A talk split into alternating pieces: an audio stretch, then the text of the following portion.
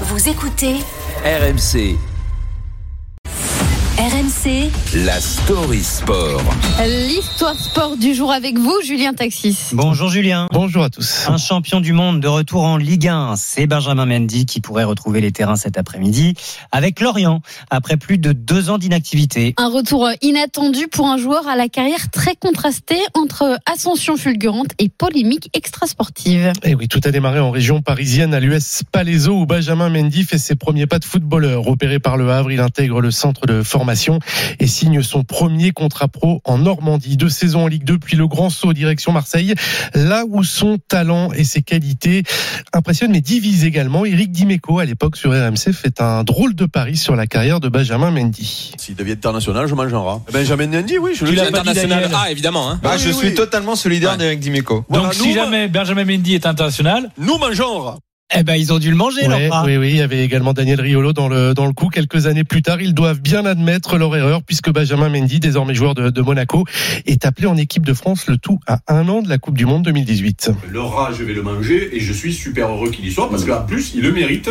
Et je pense même qu'il va être titulaire parce que c'est le meilleur à gauche en ce moment. Donc euh, voilà. Et le rat, je vais le manger.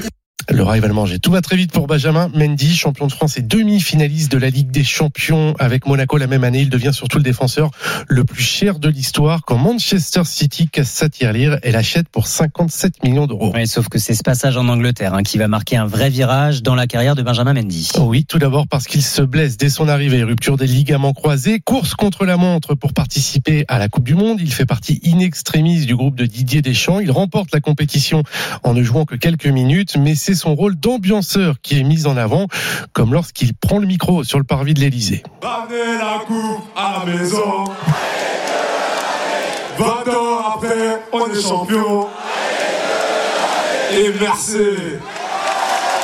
MRC, ce petit gimmick qui nous rappelle que Benjamin Mendy, eh bien, c'est aussi un featuring avec le rappeur marseillais Joule. Location de bouteilles. Merci.